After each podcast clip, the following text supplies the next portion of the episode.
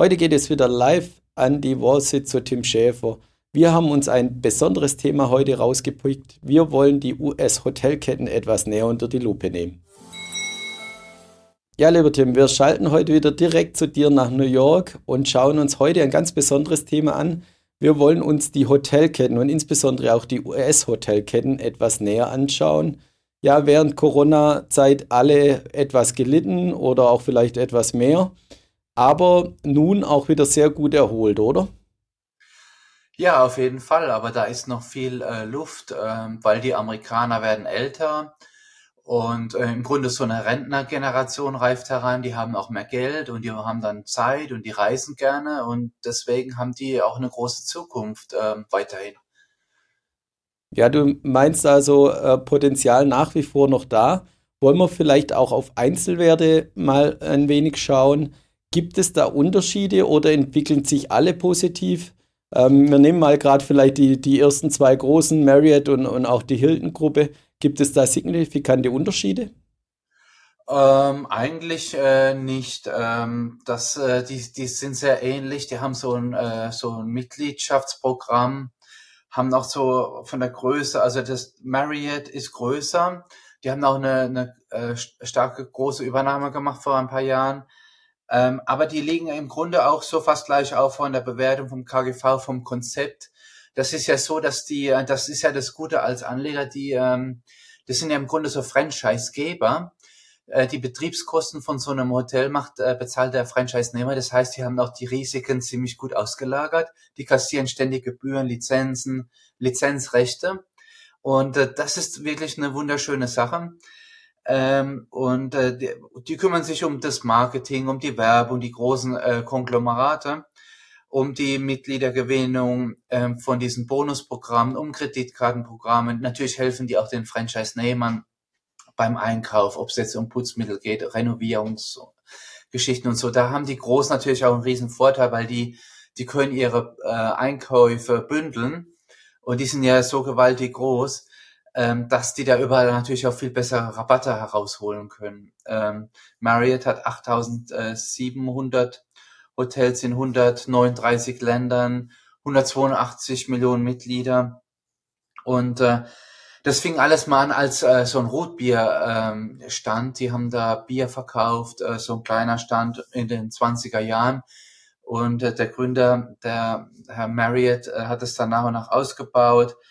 Und dann hat er irgendwann angefangen, Catering zu machen für Flugzeuge. Und so ist da ein riesen Hotelkonzern herangewachsen. Und äh, also, aber was mir aufgefallen ist, da gibt's so eine kleinere Kette, die heißt Choice Hotels und die ist noch viel spannender. Die haben gar keinen Verlust gemacht.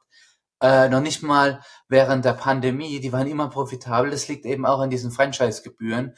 Und die haben jetzt äh, vor kurzem letztes Jahr Radisson übernommen werden dadurch größer. Das ist so ein Budgethotel, auch mehr im ländlichen Raum, Familien, Familienkonzern. Und die haben jetzt, äh, die wollen eine feindliche Übernahme machen von Windham Hotels. Die fangen da an, jetzt das strategisch auszubauen und wollen ganz groß werden. Ähm, und 40 Prozent besitzt die Familie. Und äh, dann hast du noch einen, groß, äh, einen großen äh, Langfristanleger, der so rund äh, 9 oder 10 Prozent äh, besitzt, Baron Capital.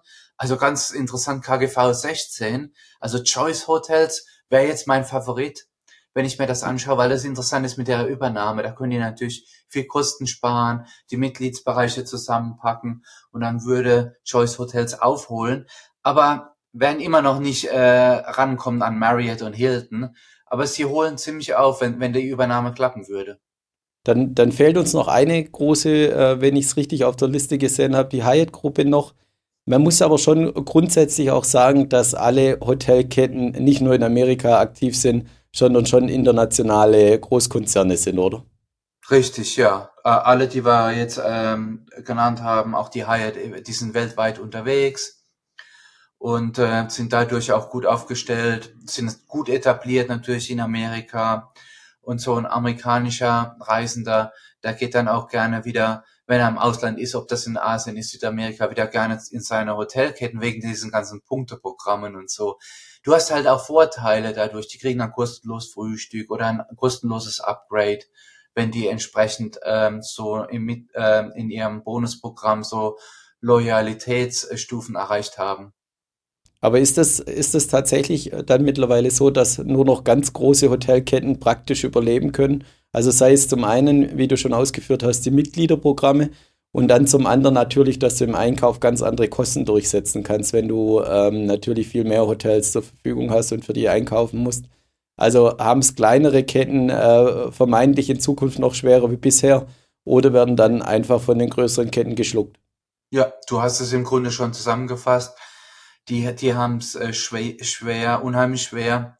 Auch das ganze Marketing, wie willst du da auf die großen Portale kommen und so.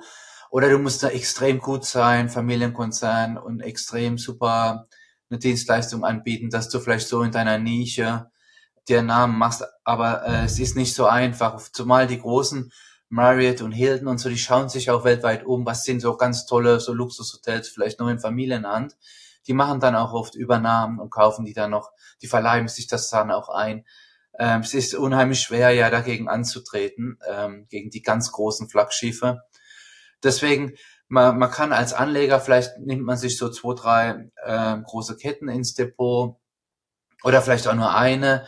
Ähm, und die kann man auch langfristig behalten, weil die irgendwie schaffen das immer wieder durch die ganz schwere Krisen auch zu kommen und dann noch größer zu werden. Die nutzen das. Die bauen weiter äh, ihr Portfolio aus. Die haben auch Neubauten viele. Also ist schon interessant. Ja, und du, wir hatten es auch an, anfangs schon gesagt, Corona natürlich schwer gebeutelt, auch die Hotelketten. Ähm, wenn man es vielleicht auch vergleichen mag mit den zwei oder drei anderen großen Branchen, die es ähm, auch gebeutelt hat, äh, Kreuzfahrtindustrie oder auch die Fluglinien. Fluglinien sind ähm, dieses Jahr fast wieder auf Vorjahres- oder Vorkrisenniveau vor Corona, wenn man die Zahlen so anschaut. Und du sagtest ja eingangs auch schon, ähm, die Leute reisen wieder, reisen noch mehr ähm, wahrscheinlich dieses Jahr auch schon wieder auf Vorjahres- oder Vorkrisenniveau, muss man jetzt sagen.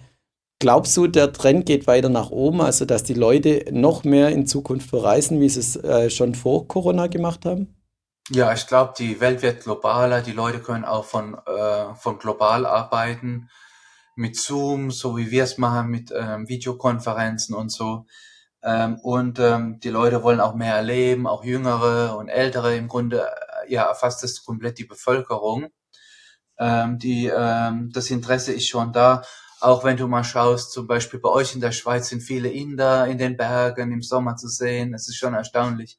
Also ich glaube, die Welt fängt jetzt an, auch mehr zu reisen, weil es auch ähm, mehr Wohlstand äh, entstanden ist die letzten Jahre und das wird sich fortsetzen.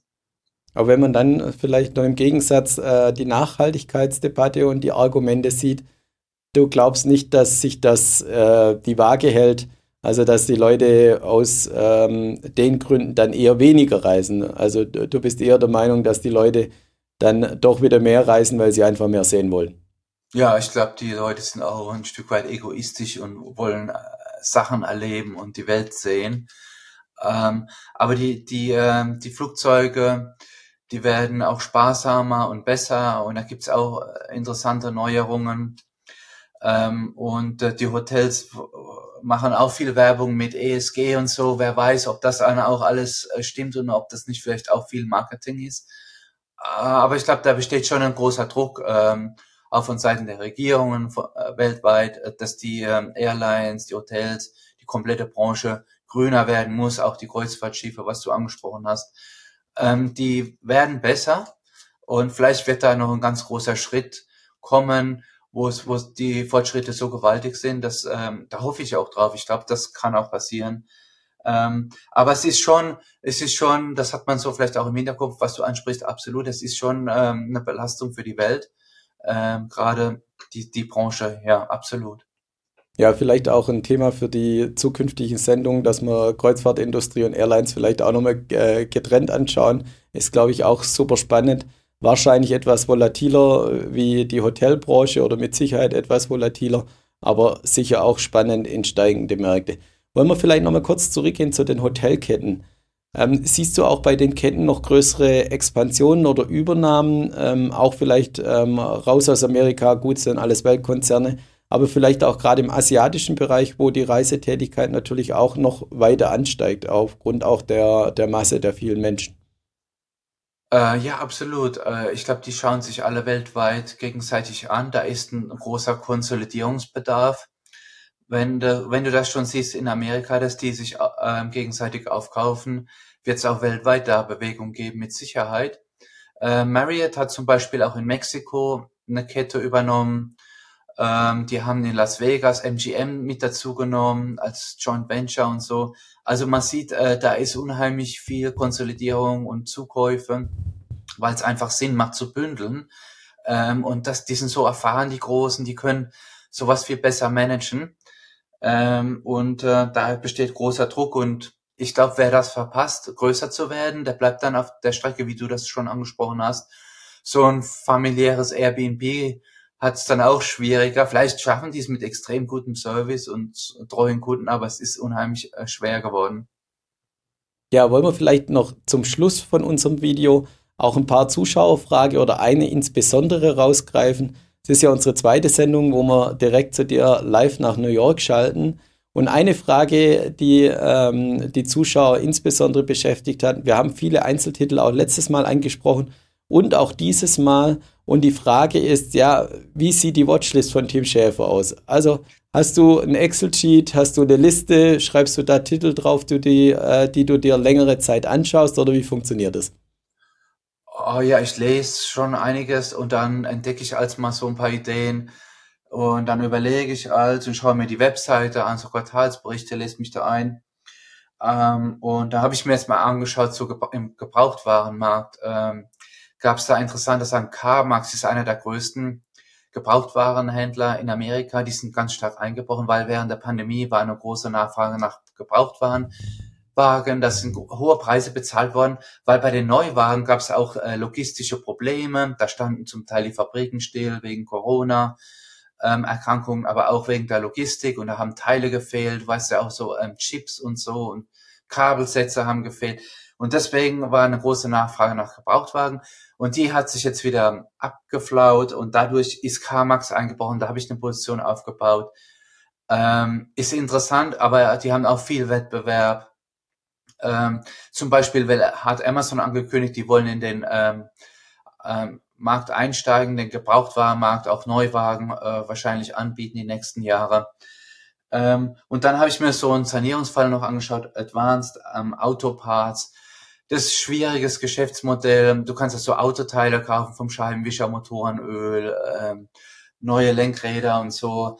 Aber die, die haben auch nicht so viel investiert und die Läden sehen, die Filialen sehen schon ziemlich altmodisch aus und die Aktie hat es auch komplett zerlegt. Ähm, nach einer Gewinnwarnung ist die kollabiert. So Sanierungen sind auch schwierig. Man hat hohe, hohe Risiken. Da muss ich dazu sagen, Carmax ist schon solider, äh, meiner Meinung nach. Aber ich bin bei beiden investiert, muss ich dazu sagen. Ich schaue mir als gerne so Sachen an, die halt auch stark korrigiert haben. Und dann mache ich da auch keine großen Investments, sondern eine kleine Investition jeweils habe ich da gemacht. Und wie lang dauert so der Prozess? Kannst du das sagen? Also du hast eine Idee oder wachst mit einer Idee auf und siehst was, was irgendwie unterbewertet ist oder was stark gefallen ist.